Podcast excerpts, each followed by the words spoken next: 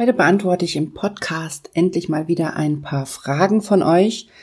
Es wird um die Themen Outfit, Konflikt mit Kolleginnen oder Kollegen gehen und um das Thema Wiedereinstieg nach der Elternzeit. Herzlich willkommen zu Weiblich Erfolgreich, deinem Karriere-Podcast. Hier geht es darum, wie du deiner Karriere einen neuen Kick gibst und endlich zeigst, was du kannst. Ich wünsche dir ganz viel Spaß bei dieser Episode.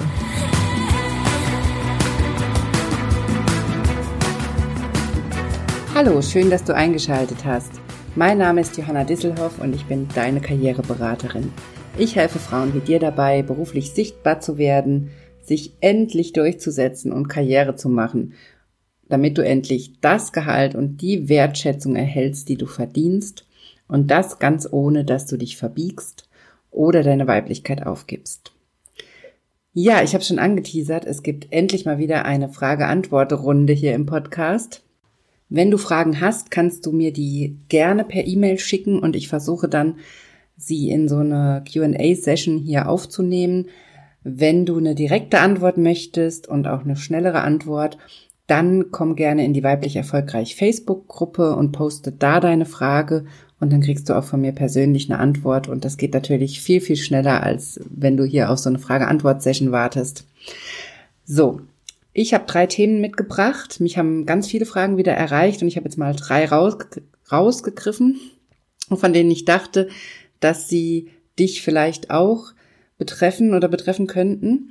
Und zwar wird es erstmal um das Thema Outfit gehen. Also wie wichtig ist wirklich das Outfit für den Job oder im Job? Dann geht's um einen Konflikt mit einer Kollegin und dann geht's um das Thema Wiedereinstieg nach der Elternzeit und wie man es schafft, dass die Kinder nicht zum Karriereknick werden. Ja, dann fangen wir einfach mal an. Zum Thema Outfit hat mich folgende Frage erreicht. Johanna, du erzählst doch im Podcast immer wieder, wie wichtig das Outfit ist und dass man sich da auch abheben soll und dass man sich so kleiden soll, wie die Stufe, wo man hin möchte. Ist das wirklich so wichtig? Muss ich das machen? Ich arbeite in einem Job, wo wir sowieso Berufskleidung tragen, also eine Uniform. Und wie wichtig ist es denn da, dass das Outfit, was meine Kollegen ja immer nur kurz sehen, wenn ich mich dort umziehe, für wenn meine Schicht beginnt, wie wichtig ist wirklich dieses Outfit, was ich da trage? Und ich wurde jetzt gerade befördert, muss ich mich jetzt anders kleiden? Das fand ich eine sehr, sehr spannende Frage, weil ich ja tatsächlich immer mal wieder diesen Tipp gebe, dass man sich so anzieht wie die Position, wo man hin will und eben nicht wie die Position, auf der man gerade ist.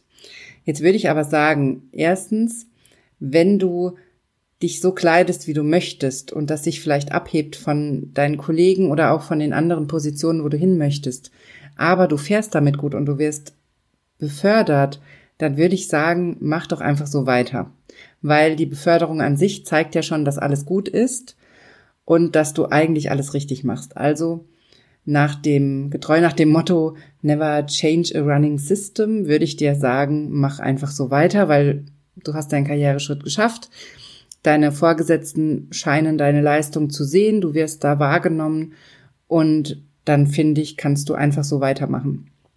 Und das andere ist beim Thema Berufsbekleidung für die drei Minuten, die dich jetzt die Leute im Umkleideraum sehen, würde ich auch sagen, muss man jetzt sich auch nicht verbiegen und da mit einem Anzug auflaufen oder im Kostüm.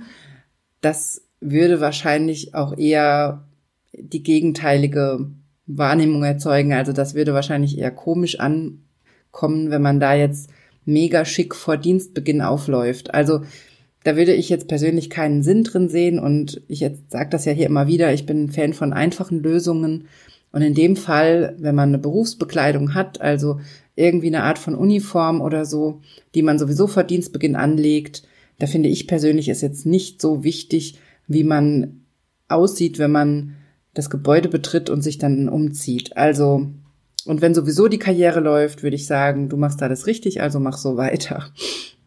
So, also so viel mal zum Thema Outfit.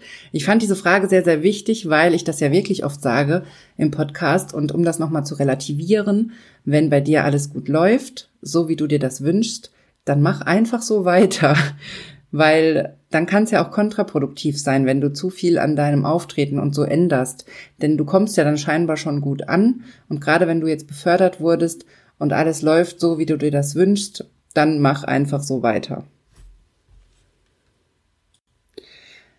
Ja, dann hat mich die Frage erreicht, wie man denn mit Konflikten mit Kollegen umgeht. Und zwar ganz konkret ging es darum, Johanna, ich habe zwei Kollegen, die immer wieder, oder eine Kollegin und einen Kollegen, die in der gleichen Abteilung arbeiten und die immer wieder aneinander geraten und sich beide abwechselnd bei mir ausheulen. Jetzt habe ich nach einem längeren Gespräch mit dem Kollegen einige Tipps gegeben und wollte danach mit der Kollegin reden, weil ich schlichten wollte und den beiden helfen wollte. Aber dieser Schuss ist total nach hinten losgegangen und jetzt bin ich die Böse. Beide sind sauer auf mich. Was mache ich denn jetzt? Ja, das ist wirklich blöd gelaufen, muss ich wirklich sagen. Das tut mir auch total leid. Ich verstehe, dass du helfen wolltest. Absolut. Aber das war wahrscheinlich schon der Fehler. Und genau aus diesem Grund habe ich auch diese Frage hier aufgegriffen, weil mir das wichtig war, das mal zu sagen. Gerade wir Frauen sind immer sehr, sehr hilfsbereit und das ist nicht unbedingt immer gut. Und mit unserer Hilfsbereitschaft gehen wir manchmal auch einen Schritt zu weit. Wenn es um so einen Konflikt geht, mit dem du selber gar nichts zu tun hast, also du bist eigentlich nur die, bei der sich beide Parteien ausweinen und beide sich Ratschläge holen, dann kann ich dir einen ganz, ganz wichtigen Tipp geben. Halte dich raus. Klingt ganz blöd, aber ist der beste Tipp. Denn sobald du dich da auch nur irgendwie einmischst, passiert genau das, was jetzt hier geschrieben wurde, nämlich, dass du reingezogen bist, dass du reingezogen wirst und dass du nachher die Böse bist. Und genau das willst du ja nicht. Du willst ja nicht, dass du nachher die Dumme bist, die dann irgendwie Streit mit Kollegen hat, nur weil du helfen wolltest. Also bei Konflikten von anderen, mit denen du nichts zu tun hast, also Konflikte, die dich nicht betreffen, sondern die sich zwischen anderen Personen abspielen, da kannst du nicht helfen im Sinne von dich da einmischen. Also helfen im psychologischen Sinne wäre dann, was sinnvoll wäre, was du tun kannst, ist, Du kannst mit beiden reden, wenn sie zu dir kommen. Dann kannst du dir anhören, was sie sagen und du kannst zuhören. Und das klingt immer so banal. Und ich weiß auch selber, das ist auch schwer auszuhalten. Man will helfen, man kann aber nicht helfen, weil man tappt dann eben in diese Falle, dass man nachher selber der Dumme ist. Und das Einzige, was man tun kann, ist zuhören. Und das ist aber essentiell wichtig. Das Zuhören ist schon die Hilfe. Und das darf man eben nicht verwechseln. Du musst nicht zur Tat schreiten, wenn zwei andere Menschen einen Konflikt miteinander haben. Das ist natürlich was anderes, wenn es um Kinder zum Beispiel geht, ja? Oder wenn du die Vorgesetzte bist und zwei Mitarbeiter haben einen Konflikt miteinander und kommen zu dir. Dann ist das auch was anderes. Aber wenn ihr auf einer Ebene seid, und so war das jetzt hier in diesem Beispiel, ihr seid auf einer Ebene und zwei haben einen Konflikt miteinander, dann halte dich tunlichst raus. Die Hilfe, die du leisten kannst, ist, dass du zuhörst, wenn die anderen darüber reden, dass du zuhörst und dass du deine Sicht der Dinge sagst. Aber ich würde dir raten, dich tunlichst mit Ratschlägen jeglicher Art wirklich zurückzuhalten. Also mal nachfragen, einen Tipp geben oder ein Beispiel erzählen, wie du vielleicht einen ähnlichen Konflikt gelöst hast, aber du solltest auf keinen Fall dich dazu sehr einmischen. Denn das Entscheidende bei so einem Konflikt ist, dass die Personen selber eine Lösung finden. Denn nur dann wird der Konflikt auch wirklich dauerhaft beigelegt. Und jede Lösung, die von außerhalb kommt, führt immer dazu, dass da trotzdem noch Groll ist und der kann sich eben dann, wie du es jetzt gespürt hast, in diesem Beispiel auf dich ausüben oder auf dich niederschlagen. Denn was da ganz schnell passiert ist, dass du in die Retterrolle verfällst, wenn du da helfen willst. Und diese Retterrolle, die wird ganz schnell, kann die umschlagen, nämlich dann ist man der Täter, dann ist man der Böse. Und das ist immer gefährlich. Also, der Mensch, das ist so ein psychologischer Grundsatz, der Mensch kann sich nur selber helfen und deshalb mit Hilfe immer vorsichtig sein. Es geht eigentlich immer darum, auch in meiner psychologischen Arbeit zum Beispiel, dass Menschen selber ihren Weg finden. Man kann anderen nicht sagen, was die Lösung ist. Das müssen sie selber finden. Man kann einfach nur anbieten, dass man zuhört, dass man begleitet, aber mehr kann man nicht machen. Das ist schon die Hilfe. Also, wenn es darum geht, in so einem Konflikt zu helfen, dann beschränke dich auf das Zuhören und ansonsten halte dich raus. Denn das geht sonst schief, wie in diesem Beispiel es ja dann auch schon passiert ist. Also ganz, ganz wichtig, raushalten, zuhören, das ist schon die Hilfe, mehr kann man nicht machen. Und das ist auch deshalb so wichtig, weil wir ja oft gar nicht überblicken, welche Funktionen solche Konflikte bei anderen Menschen haben. Denn ganz viele Konflikte entstehen ja gar nicht dadurch, dass da wirklich zwei Menschen miteinander ein massives Problem haben, sondern ganz oft entstehen diese Konflikte, weil diese Personen in irgendeinem anderen Bereich eine riesige Baustelle haben. Und das kommt dann auf der Arbeit zum Beispiel raus in einem Konflikt mit Kollegen oder äußert sich da. Das ist aber gar nicht der Kern des Problems und deshalb bringt dieses Helfen nichts. Und manchmal sind diese Konflikte auch ein Stück weit, das klingt jetzt blöd, aber ein Stück weit stabilisierend für diese Personen. Also es gibt nicht selten im Arbeitskontext Personen, die sich über Konflikte auch profilieren oder die darin auch ihren Sinn finden. Und genau deshalb, diese Person würde ja dann ihre Grundlage verlieren, wenn man jetzt diesen Konflikt wirklich löst. Also, deshalb ist es so wichtig, sich da rauszuhalten und die Personen selber eine Lösung finden zu lassen. Man kann beratend zur Seite stehen und vor allem man kann zuhören, aber viel mehr sollte man einfach nicht tun. Es ist genauso, wie wenn zum Beispiel Paare zu mir kommen zur Beratung, was ich auch schon immer mal wieder habe in der Praxis. Da würde ich zum Beispiel diesem Paar auch niemals raten, sich voneinander zu trennen oder im Gegenteil zusammen zu bleiben. Das sind einfach Ergebnisse, die muss das Paar selber finden. Also diese beiden Menschen, die da zu mir kommen, die müssen selbst entscheiden, ob sie zusammenbleiben oder sich trennen. Ich hinterfrage dann viel, ich stelle dann Fragen wie zum Beispiel, Warum seid ihr denn noch zusammen?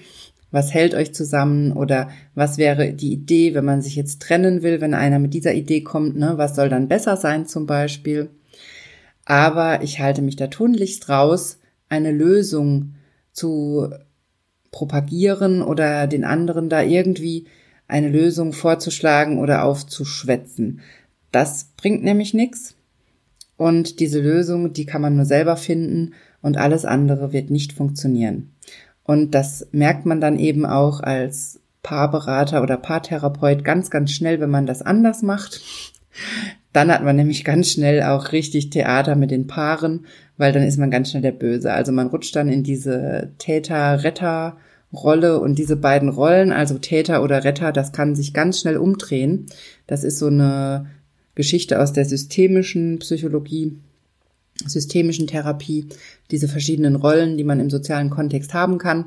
Und wenn du in die Retterrolle gehst, dann besteht immer die riesige Gefahr, dass du ganz schnell zum Täter wirst, also dass das so kippt, diese Rolle. Deshalb halte dich raus. Du kannst niemandem helfen, du kannst niemanden retten, sondern du kannst einfach nur beratend, unterstützend zur Seite stehen, aber mehr eben nicht. So, jetzt war jetzt mal gleich noch eine kleine psychologische Einheit dazu. So, und dann kommen wir mal zur dritten Frage, nämlich diese Frage hat mich auch erreicht zum Thema Wiedereinstieg nach der Elternzeit und wie schafft man es denn, dass die Kinder nicht zum Karriereknick werden. Und ich lese noch mal hier kurz vor, was da noch mit drin gesteckt hat. Ich war vorher eine gute Mitarbeiterin, ich habe auch einfach mal eine Gehaltserhöhung bekommen und jetzt aber als Teilzeitkraft läuft das alles anders. Ich habe das Gefühl, dass man mich loswerden will und man mir auch keine vernünftigen Aufgaben mehr zuteilt. Ja, das ist tatsächlich ein Thema, was gerade uns Frauen ja immer wieder trifft, wenn man sich dann für Teilzeit entscheidet, weil man zum Beispiel Kinder bekommen hat oder gibt natürlich auch andere Gründe, warum man vielleicht in Teilzeit geht. Und das kann durchaus ein Karriereknick sein, absolut. Ich weiß, das war gar nicht Teil der Frage, aber ich muss trotzdem als allererstes zu dieser Frage sagen, wenn du in Teilzeit gehst, weil du Kinder betreust, dann sorge bitte dafür, dass deine Rente gesichert ist und dass deine Absicherung stimmt.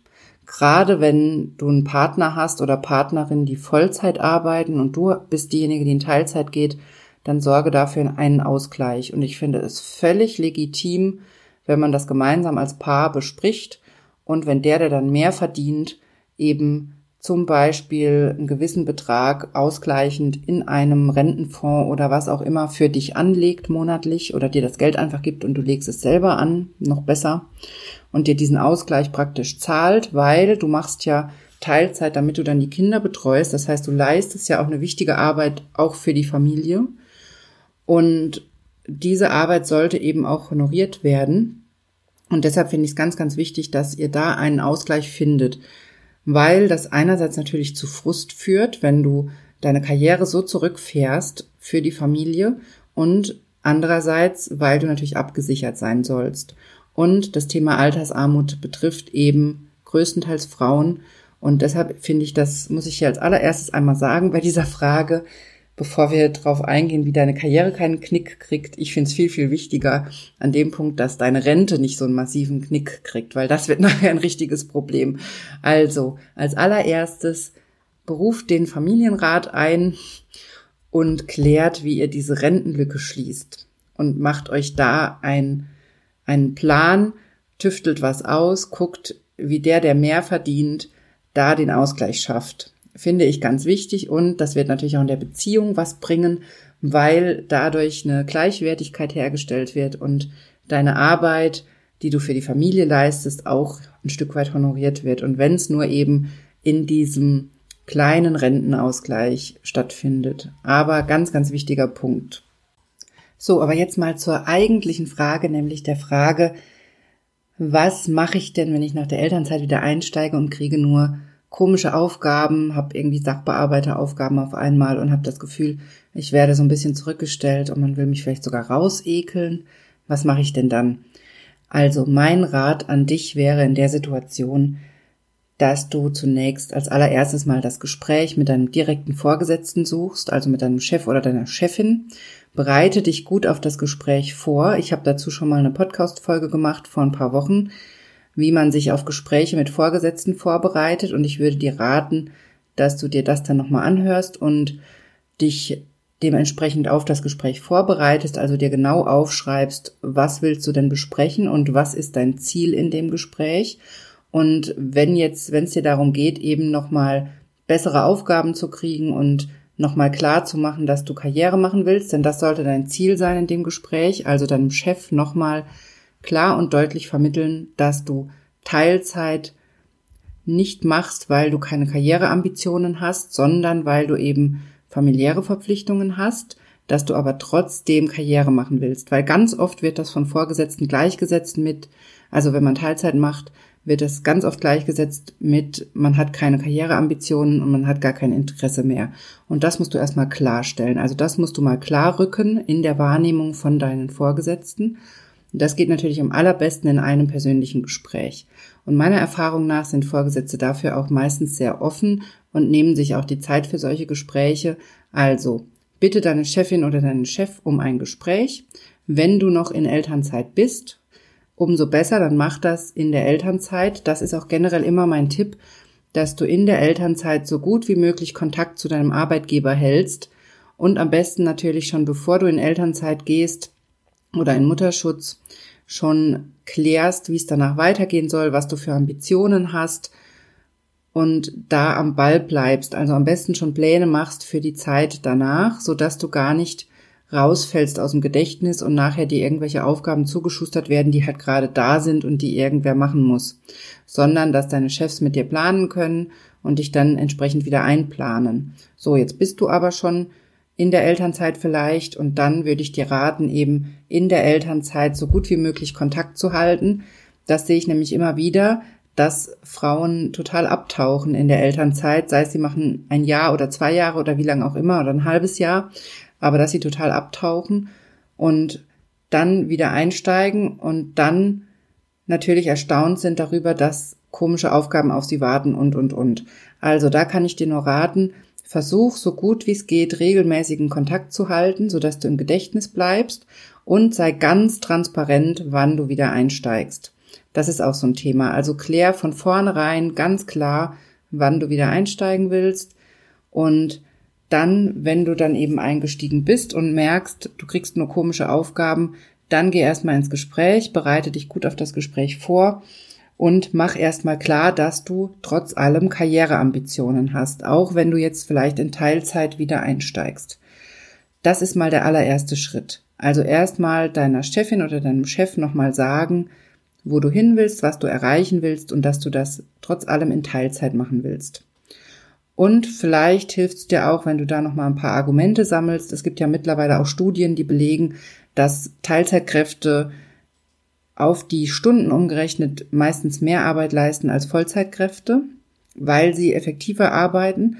Das könnte ja auch ein Argument sein, gerade wenn man vorher schon große Projekte betreut hat, zu sagen, ich bin so gut, ich schaffe dieses Projekt auch in Teilzeit und da beim Chef oder bei der Chefin auch diese Möglichkeit einzufordern, dass man sich beweisen darf, also dass man auch wirklich weiterhin große Projekte kriegt und Verantwortung kriegt und die Chance kriegt zu zeigen, dass das auch in Teilzeit geht.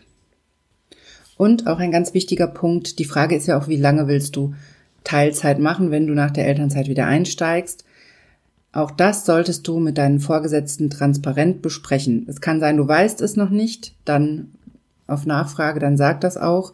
Es kann aber auch sein, dass du zum Beispiel weißt, okay, du musst jetzt zwei Jahre Teilzeit machen, damit die Kinderbetreuung gesichert ist und dann hast du aber einen Betreuungsplatz oder eine Ganztagsschule oder was auch immer für dein Kind und dann mach das direkt transparent. Dann sage deine Vor deinen Vorgesetzten, es geht hier darum, ich muss die Betreuung sicherstellen bis dann und dann und dann möchte ich aber auch unbedingt wieder voll einsteigen und dann bin ich auch wieder voll da und da können sie sich drauf verlassen sodass du verlässlich auch wirst für deine Vorgesetzten. Denn es ist natürlich in dem Moment für viele Vorgesetzte unberechenbar, wie es bei dir weitergeht, wenn du erstmal Teilzeit bist. Wie lange machst du das? Was hast du vor? Willst du vielleicht noch weiter runtergehen mit den Stunden? Und, und, und. Also da rate ich dir dazu, so transparent wie möglich zu sein. So, das sind jetzt mal so grob gesagt die ersten Schritte, die ich dir rate, wenn du nach der Elternzeit wieder einsteigst und merkst, dass es nicht so läuft, wie du dir das vorstellst. Denn ich habe die Erfahrung gemacht, wenn man erstmal mit Menschen, wir sind ja alle Menschen, darüber redet, was einen stört und das auch erstmal anspricht, dass man in so eine Schublade gesteckt wird oder dass man das Gefühl hat, dass man auf dem Abstellgleis ist, dann kann das schon ganz, ganz viel bewegen. Denn, das wirst du dann vielleicht auch merken, ist das deinen Vorgesetzten gar nicht so sehr bewusst. Denn oft denken die eher pragmatisch. Es kommt, natürlich bei dir kommt es dann so an, als würdest du dafür abgestraft werden, dass du Teilzeit machst. Ganz oft steckt aber gar nicht diese Denkweise dahinter, sondern was oft dahinter steckt, ist, man muss dann eine Arbeit finden, die adäquat ist für diese Teilzeitstelle. Und da nehmen die Chefs natürlich was, was gerade da ist und wo wahrscheinlich auch viele gar keine Lust drauf haben. Und das kriegen die Teilzeitkräfte ab. Und um dem entgegenzuwirken, da kann ein Gespräch schon wirklich Wunder wirken.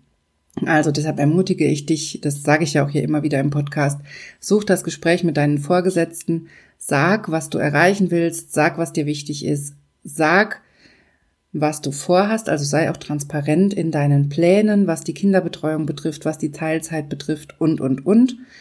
Und dann guck erst mal, was das bringt und ob das nicht vielleicht schon die Lösung des Problems ist. So. Ich hoffe, ich konnte euch mit den Antworten auf eure Fragen weiterhelfen. Schreibt mir gerne, wenn es weitere Fragen gibt oder wenn jetzt noch was unklar sein sollte zu diesen Themen. Wenn du eine direkte Antwort auf deine Frage möchtest, dann poste die Frage gerne in der weiblich erfolgreich Facebook-Gruppe. Den Link dazu findest du in den Show Notes. Und wenn du eine Frage hast, die im Podcast mal erscheinen soll, dann schreib mir gerne eine E-Mail und dann nehme ich die mit auf und versuche die in einer der nächsten QA-Sessions zu beantworten. Und im Moment läuft der weiblich erfolgreich Adventskalender auf Instagram. Folge mir, du findest mich da als Johanna Disselhoff Und dann bekommst du jeden Tag das Adventskalendertürchen, sind natürlich 24 Stück, wie in jedem Adventskalender. Und zwar gibt's jeden Tag eine Affirmation von mir, also einen positiven Satz, den du mit in den Tag nimmst. Am besten also morgens reingucken, diesen Satz mit in den Tag nehmen und dann gibt's auch immer noch einen kleinen Text dazu, manchmal mit einer Übung, manchmal einfach nur mit ein paar Denkanstößen oder Infos, aber generell mit der Idee, dass du diesen positiven Gedanken oder diesen guten Gedanken mitnimmst und das als Denkanstoß siehst und dadurch auch so ein bisschen die Weihnachtszeit genießen kannst und trotz Karriere und trotz stressigem Job auch ein bisschen Zeit für Besinnlichkeit und Ruhe findest und ein bisschen Zeit zum Nachdenken für dich dir auch nimmst. Also, komm auf Instagram, folge mir da. Ich heiße Johanna Disselhoff auf Instagram. Du findest mich also auf jeden Fall. Und dann sehen wir uns da und ich freue mich dann auch, wenn wir uns nächste Woche wieder im Podcast hören.